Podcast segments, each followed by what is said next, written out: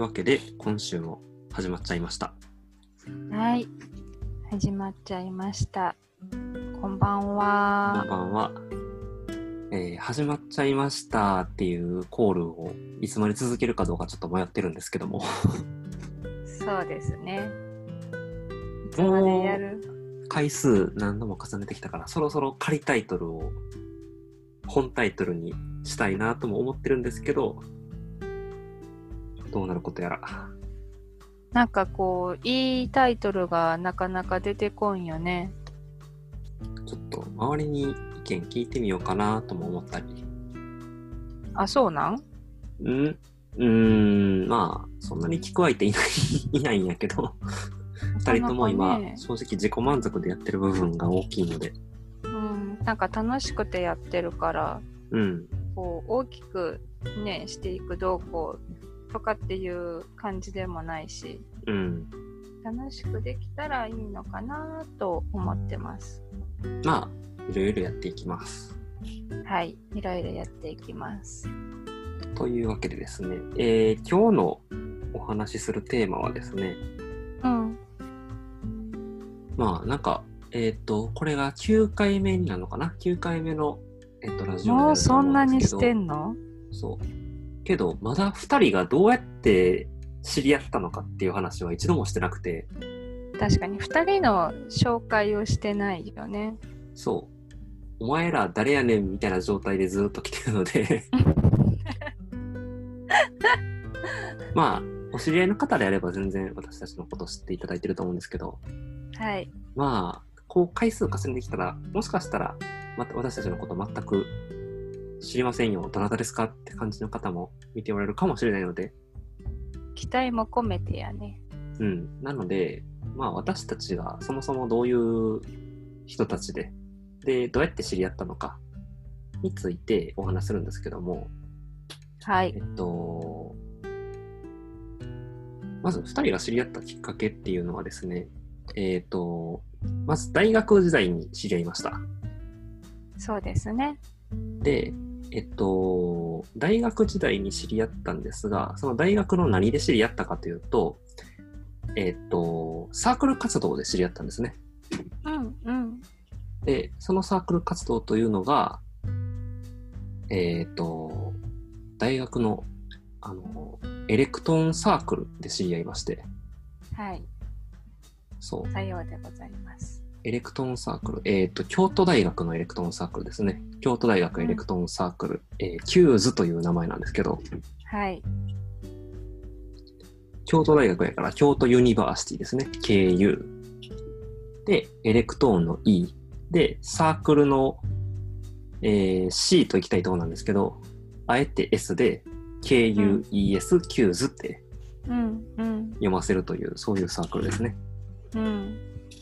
まあそこで僕が入った時に、浅田さんは、えー何回生でしたっけ3回生です。 ?1 回生ですね。僕が1回生で3回生。お姉さんです。そう僕、えっと、1回浪人してるんで、年の差は1個なんですけど、まあ、えっと、大学入った時には2学年離れた状態で知り合いました。うん。先輩後輩の関係です、もともとは。はい。で、まあ、そこで仲良くなってって、今に至るという感じです。そうですね。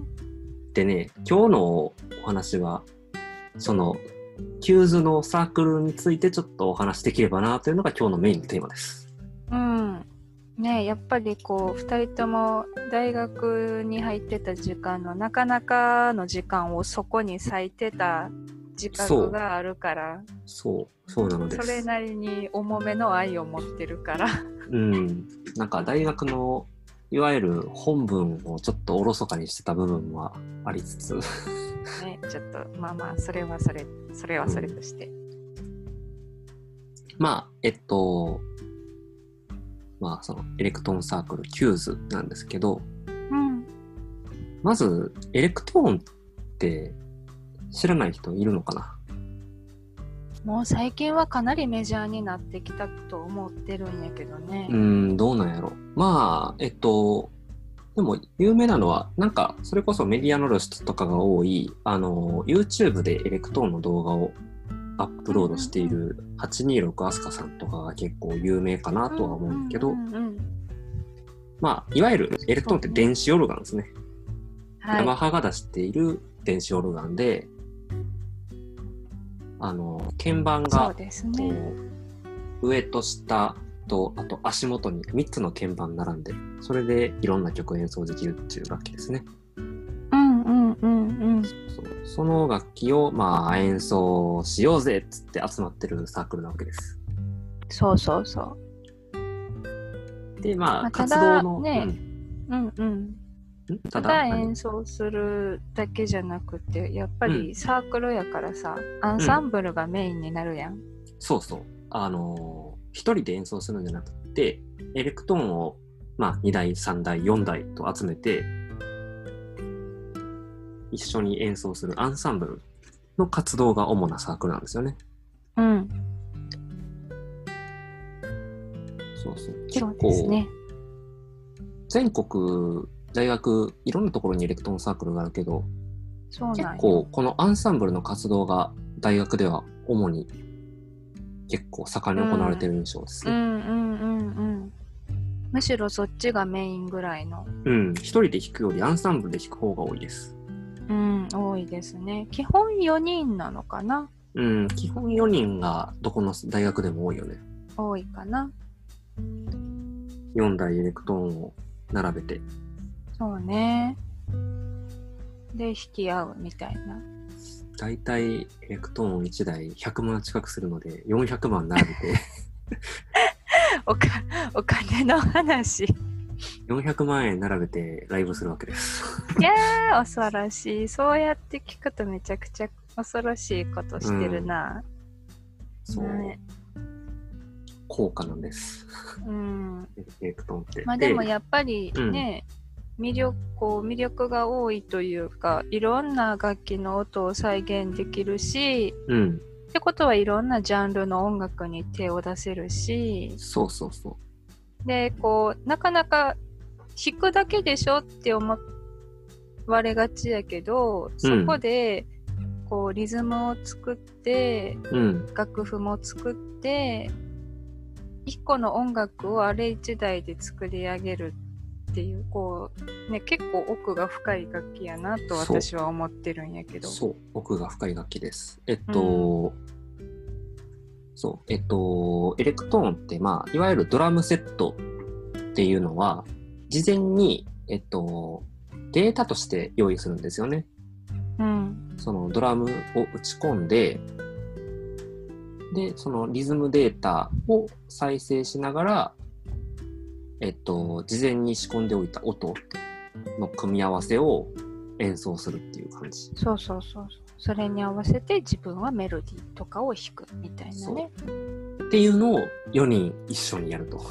うんまあ一人やと右手と左手とベースの足が、まあ、最高でも2本しか使えないけど4人いたらそれかけ4になるからうん、本当にいろんな音を人の手で表現できる。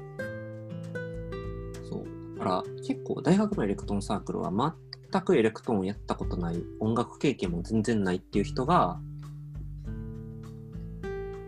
まあ気軽にそのアンサンブルの1パートを担当するっていう形で結構気軽に入ってくる人が多いですよね。ね。やっぱ音楽経験ない人でも卒業する頃には作曲して自分でデータと楽譜と作り上げてっていうぐらいまでそうそうそうね成長してるひ先輩とかもざらにいたしうん。なんかこうななんて言ったのかな結構モチベーション高くたらいろんなところに挑戦できるよねうん。結構、チャレンジ、チャレンジ精神がある人は結構楽しいサークルかなとは。うんで思っ、てます。で、まあ、発表の場があるわけですね、そういう演奏の。そうですね。で、サークル活動で発表する場は結構あって、まうあ、ん。まず、えっと、そのサークルのメンバーだけで、えっと、発表する場は年に3回あって、何回3回まパあ、ルダ一番大きなものは2やけど、うん。一応、あの、夏の方のライブもあるやん。ああ、じゃあ私それ、私の時はなかっ たん。あ、そう。僕の代で作ったから。 そう、私が卒業した次の年からそうそうそでう。きてたから。そうそう。僕が、えっと、会長をやってた時に、ちょっとライブを1個増やしたので、うんうん。そう、浅田さんの時は年に2回のライブ。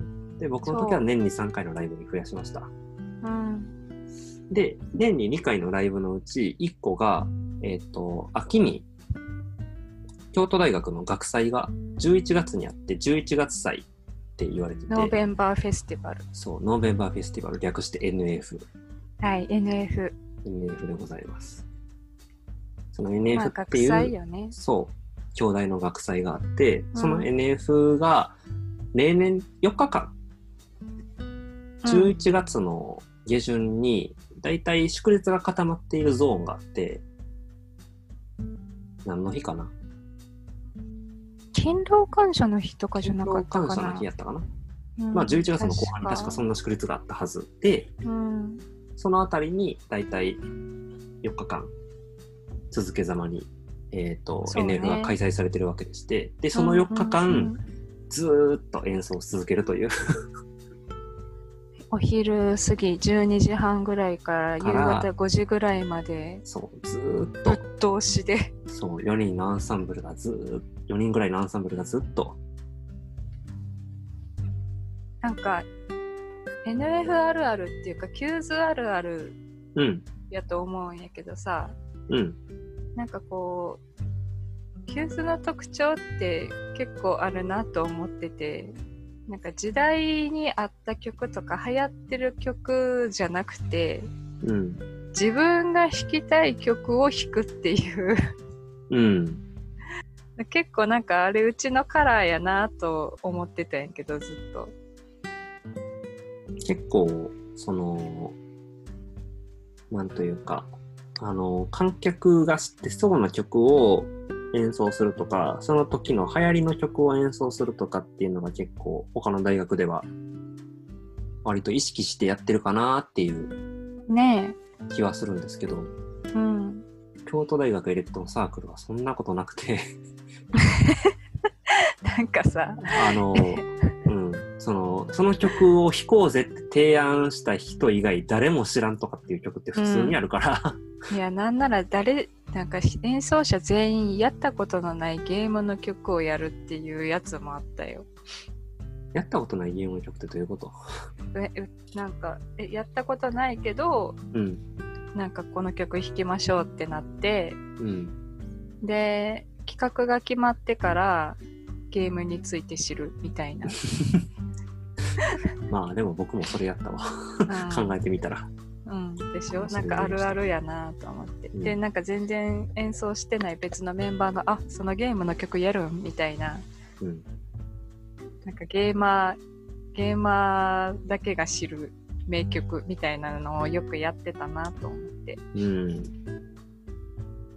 結構僕はゲーム音楽を演奏したくて、エレクトーンサークルに入ってきた節もあるので、うんうんうんうんねそういった意味ではこうエキセントリックな曲も弾けるしうんなんかそれで一番いいなと思ったのは自分の知らない音楽ジャンルとかを開拓できた私は。そうそう結構多分それって結構あって例えば吹奏楽のサークルとか部活とかだったら、うん吹奏楽の曲、うんうんえー軽音とかやったらバンドの曲っっていう風に、ジャンルがもう絶対に固定されるんやけどエレクトロンサークルの場合だったら、クラシックもあるし吹奏楽もあるしある、えーロックミュージックもあるし、あるポップスもあるし、あるえーえージャズもあるし、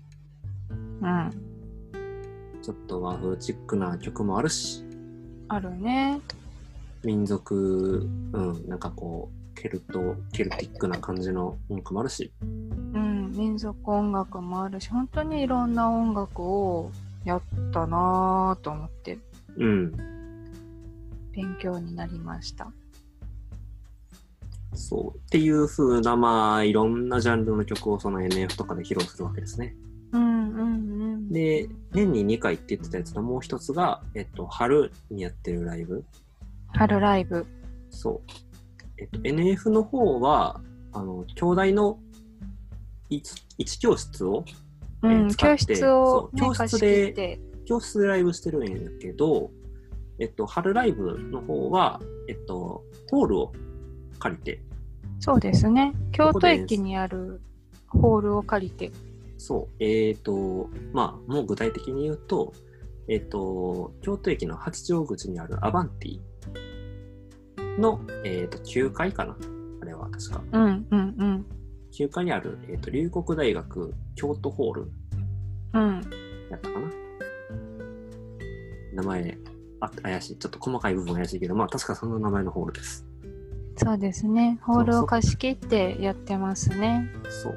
長年そこにお世話になってまして、今でも、うんえっと、サークルの後輩はそこで毎年春に演奏してます。ただ今年に関してはコロナで中止になったんですが、そうね。うん、というか NF も中止になりましたからね、も本当にう。ねう。ん、ちょっと今の後輩は本当にかわいそうやなと思いながら、ね本当にそう思う。本当に。うん。で、三つ目がで、3つ目が、えっと、ちょっと春から少し時間を置いて、6月くらいかな。えっと、春はだいたい4月の、えっと、後半くらいに、要は、うんうえっとんうんうん。新入生が入ってくる時期ぐらいに合わせてライブをやるんですがうん。その新入生が入ってきてサークルに入ってきて初めてのライブみたいな形でやるものが、うんうんえっと、一応サマーライブと呼んでるやつでして、うんうんうんうんうんうん。えっと、どこでやるかと言いますとあの京都のあの中心の方にある地下街で、うんえっと、ゼスト池という地下街がありまして、うんうんえっと、場所で言うと、あれですね、京都市役所の、えっと、ところの地下街ですね。そうやね京都市役所の地下やねそう。そこで、毎年6月ぐらいにライブをやってます。結構、うんその、人通りが多い場所なので、そうやねそこで結構エレクトーンのことを全然知らん人でも聞く機会があるっていう感じの場所ですね。確かに確かにあのブースいつもいろんなイベントやってるもんねそう。まあ、そういうところのちょっと、あの、借りさせてほしいなんていう交渉をしたのが、何を隠そう私でして、 めっちゃめっちゃ押してくるやん自分を自分を押す。頑張ったん頑張った。頑張ったんや頑張った。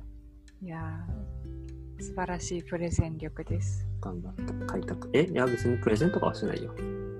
あ単そうな純んに、どうやって借りたらいいですかって聞いただけで。どうやって借りたらいいですかって聞いただけなん別にだっあてそうか、なんや別に貸し出しは、あの、外部に向けて普通にやってたから、あそうなんや ただ、ただ貸してくださいって言っただけ。あそう。 そうなんや。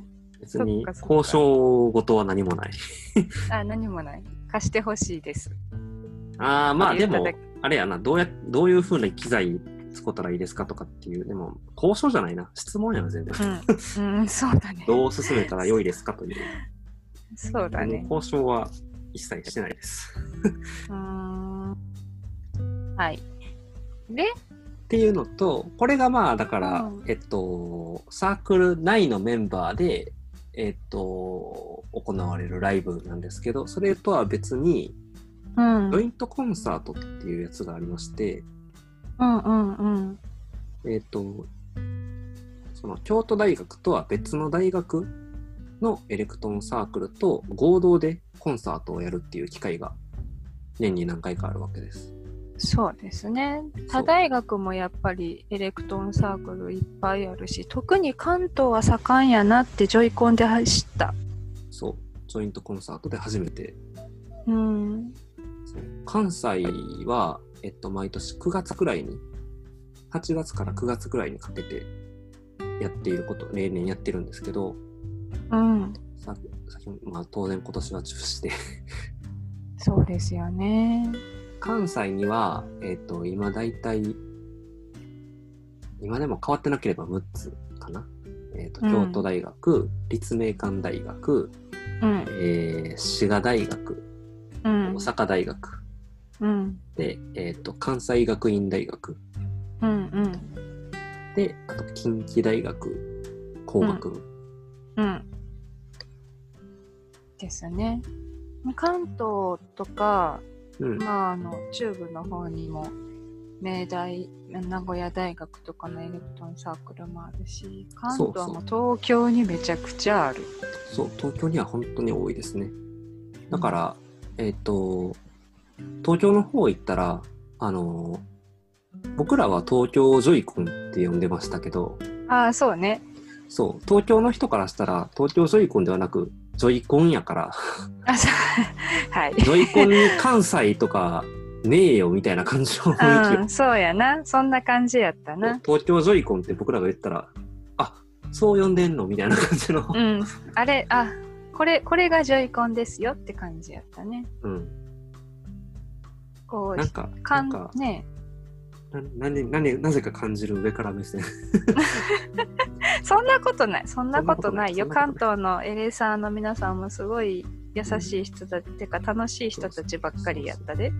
そうそう、仲良くなった方々もたくさんいるので、うんうんうんそうそのね東京でやるジョイントコンサートが大体3月くらい、うん。そうですね。大春学生先。の大学生の春休みの時期、ちょうどさっき説明した春ライブの1ヶ月前ぐらいに、あのいわゆる全国のエレクトーンサークルが一堂に会す東京ジョイコンが渋谷で行われて、そうそうそう。で、1ヶ月後に、うんい、や渋谷でやってた、私。え渋谷ちゃうな。折り線か。そう、代々木よ。 代々木公園の近くですよ。オリンピックセンターや。そうそう。そうやったあのそうやった渋谷じゃないな。私渋なん谷では渋な谷いって思ってるまあいいわ。エレクトーンシティ渋谷に引っ張られたんじゃないかな。あ、そうかも。そうかも、そそうかも。あのーエレクトーンの施設で一番全国で有名なエレクトーンシティ渋谷っていう施設があって、うんうん。そう、ジョイントコンサートはそこでは行われてないです。そうでしたね。そうでした、そうでした。で、えーっと、そう、関西と、えー東京と、あともう一個が、その、中部、うん。三重大学とか、名古屋大学とか。そう、ど真ん中ジョイコンって呼んでました。うん。まあ、だから最愛知大、うん集まるからど真ん中なんやけど。そうそう。だから最大、年間6つのライブの機会がありますと。そっか。結だか構ら忙しいよね。そう、人によってはその6つフルコンプリートしてるからね。うん、してるしてる、余裕でしてる。うん。そうやねんな。まあ、そんな感じでアグレッシブに活動する人もいいれば、まあもう年に2回、2回だけ出るみたいな人もいるし、うんうんうん。まあサークルへの関わり方は結構人それぞれな感じなので、なんかがっつりやりたい人も、ちょっとライトに楽しみたいなっていう人も結構楽しめるサークルでした。うんうんうん。そうですね。で、まあ、そういうライブもあれば、まあ、日常もあるわけで、まあ、サークル、大学生のサークル活動ですからね。 まあ、所詮サークル活動ですから、所詮とか言わない。所詮サークル活動ですから、こらこら。まあ、だらだら過ごす日常がまずありまして、うん。えっと、まあ、普段練習とかはどこでしてんのっていうお話ですよね、そうねま。ず。えっと、一応、その活動日って毎週土曜日って決まってて、うん。毎週土曜日に練習しますと。練習します。そう。で、練習する前に、まず例会があって、うんうん。定例会。そう、大学の教室を借りて、次回のライブまでにやることの、まあ、会議であったり、そうね。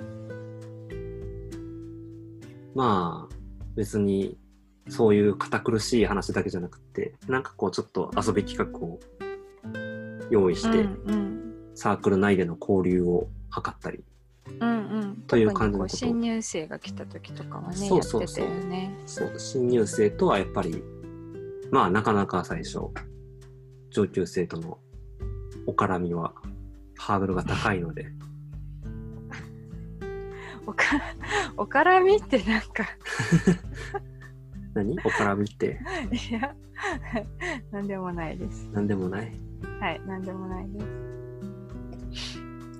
そうね、なんかこう、いろんな企画をしてたよね。まあでも、定例会をして、練習をして、練習はそのヤマハのセンターさんを時間で貸し切ってやってたやん。そうそう。うん。ヤマハの、えっ、と、はエレクトーン教室ですね。うん。そこにエレクトーンが何台も置いてあるスペースがあるので、そこで音出してアンサンブルの練習を、うん、教室を貸し切ってね。そうまあ大体10分間隔ぐらいで時間区切って、うんいろんなアンサンブルの組で交代、代わり番号に練習してました。うんうんまあ、自分の弾く曲のじ練習時間にだけ行くっていうパターンもあるけど結構いろんな曲をそこでもう聴けてしまうから面白かったやんな。うん。だからだから自分の曲まのえ練習じゃなくても、教室に入ってうん、練習の様子を聞いて聞いたりそうそうそっうていうことそうはしてましたね。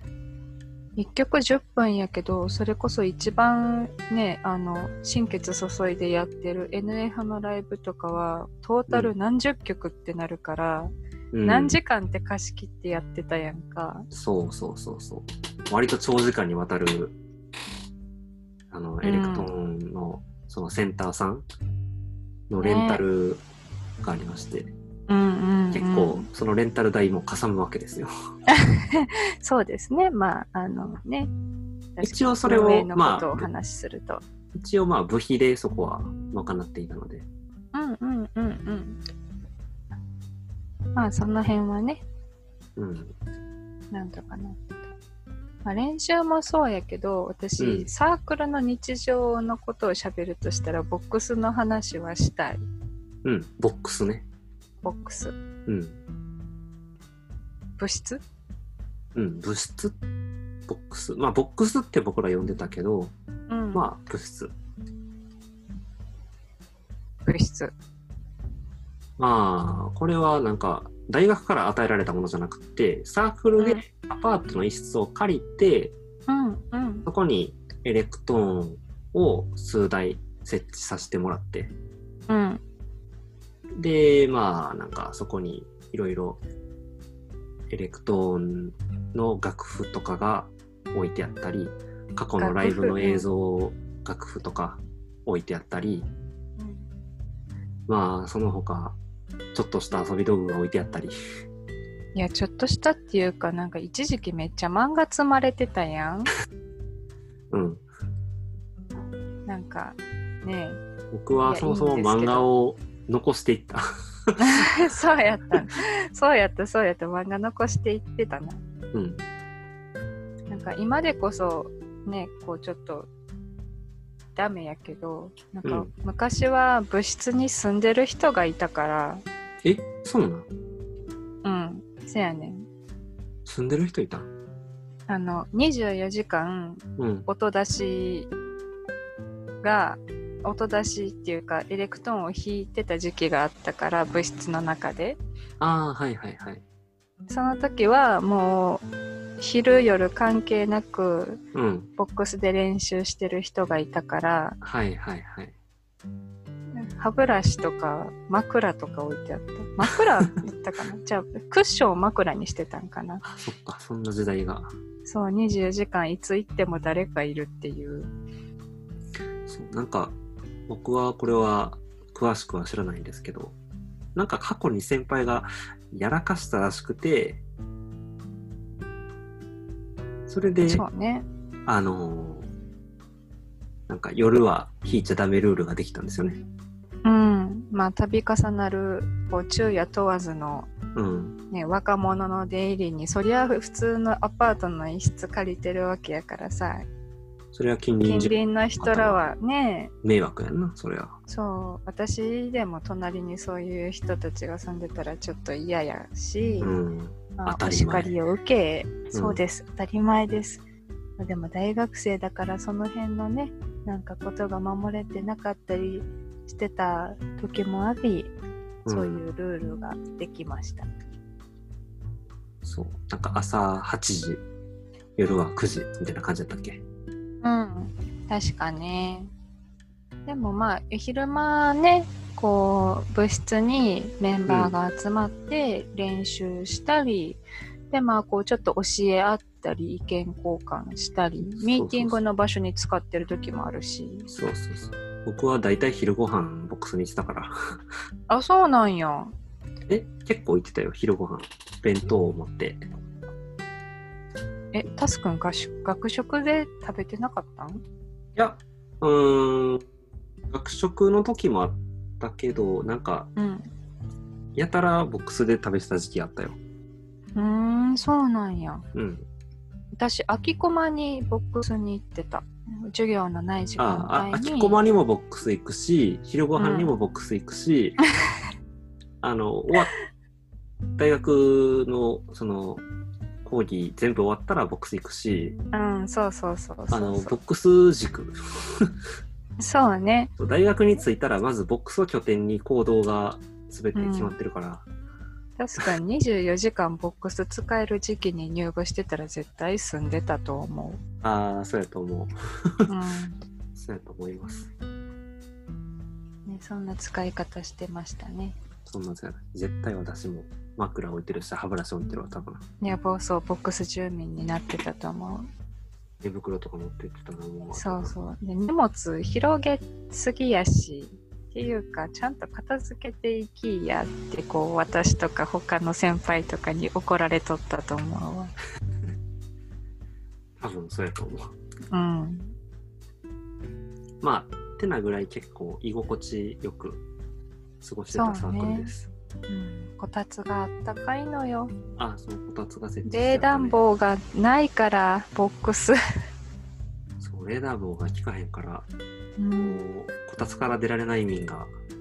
ね夏は暑いしさ夏、まあまあ涼しかったけどな。あ、人がたくさん入ってくるといやいやいやいや、人口密度が高いと、そんなに広いアパートじゃなかったから、うんうん、まあ5人以上入ろうものならまあまあの暑さになるよねまあまあやでいや誰もいなくても夏は暑かったよ暑いってあれあそこやっぱりいや日陰になったからまあまあ涼しかったと思うけどうねそそうかな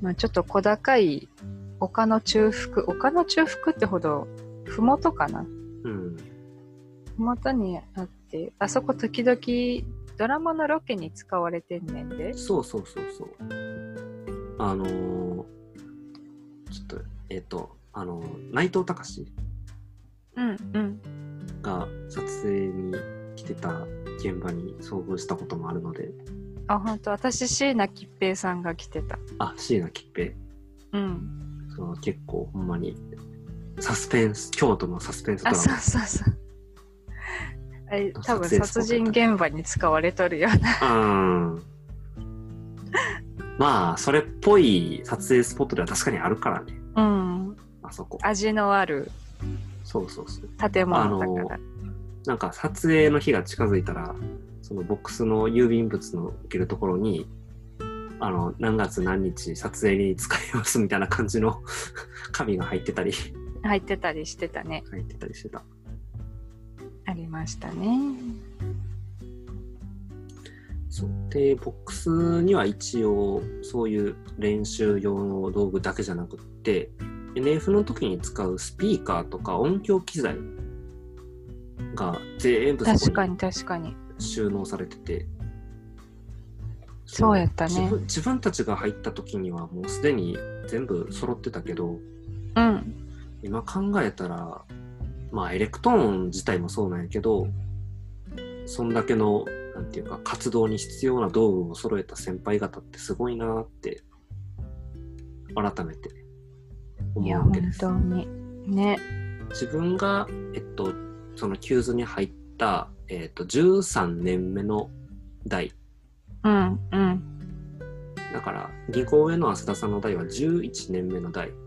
うんだから、浅田さんが入ってきた時にはもう約10年かけてもうライブに必要な機材とかがもう当たり前のように揃ってたけども、そううん、けどあ、お金いったやろうなっていう。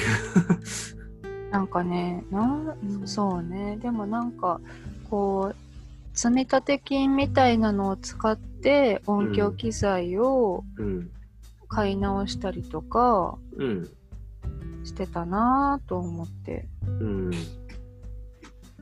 それこそミキサーとかってタスくんが入ったぐ入った後ぐらいに買ったんちゃうミキサーじゃなくてオーディオインターフェースかな。あオーディオインターフェースかミキサーは前からあったよよ。そっかそっかミキサーは前からありましたよ。なんかいろいろね買ってたねやりくりしながらその辺はうん、やっぱり学生だからねでこうなんかスポンサーみたいなのもないしサークルなのでうん。まあ自分たちのお金でやりくりしてたし、で、うん別になんか、まあ結構そのサークルで、要はなんか自分たちが抜けた後も、自分たちの後輩が使うようなものとかも、まあ結構買ってた気がする。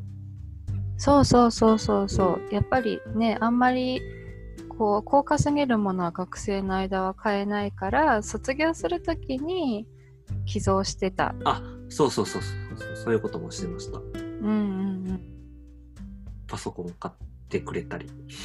パソコン買いました買ってあげました我々は台台車となんか物を運搬する用の台車と外で演奏する時のこう洗える頑丈なカーペットとか、うーんうんを送りましたそうなんやそうすあのーなんかさっき言ってたライブの機会以外にも学内の、あのーちょっとしたスペースでエレクトーン1台引っ張ってきてエレクトーンの野外ラ野外で演奏する機会ってのがあったんですけど、その野外演奏するときにエレクトーンの下に何も敷かないと汚いから、そうなのよねブルーシートを昔敷いて て、うん敷いてた敷いてたえブルーそシのートブっルーてシーすトの代わりになるものを買ってあげたんそう、レッドカーペットを買った。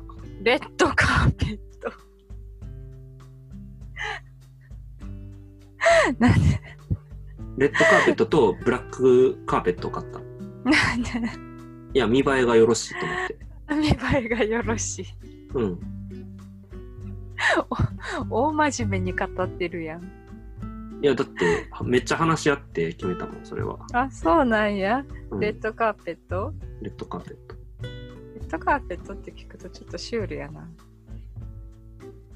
いや、えっとね、いわゆる、その業務用の、あの、なんか、企業とかの出入り口とかに設置されてるようなレッドカーペット。うんうんうんぽかったんようんちょっとクッション性もあってそうそうそうそう。みたいで、なやつねあの、ずるってならへんし、うんうんうんうんうん割と本当になんか、しっかりと、その野外に何かいろいろな設営をするときの、にも、きちんと使えるような形のカーペットを買いましたね。うんうーんそうやったんやとか、まあ、いろいろ、本当に。そうね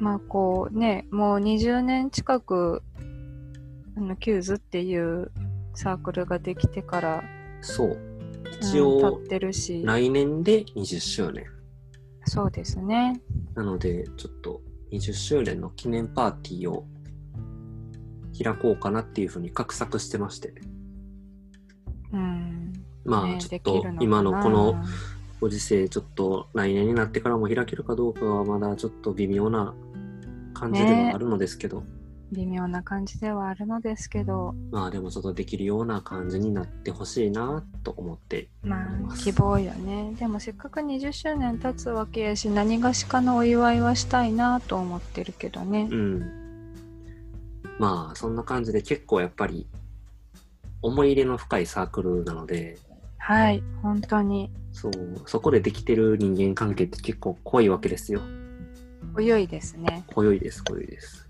濃い今でもす関わりある人ってサークルの人間なのでうんうんうん。で結構サークル内でくっついちゃう人我々だけじゃなくてたくさんいるんですよねそうね。良くも悪くも、あのね、本当に真剣にぶつかり合うから、うん仲が深くなるよね、どうしてもね。そうそうそうまあそのうちの一組という感じですはい。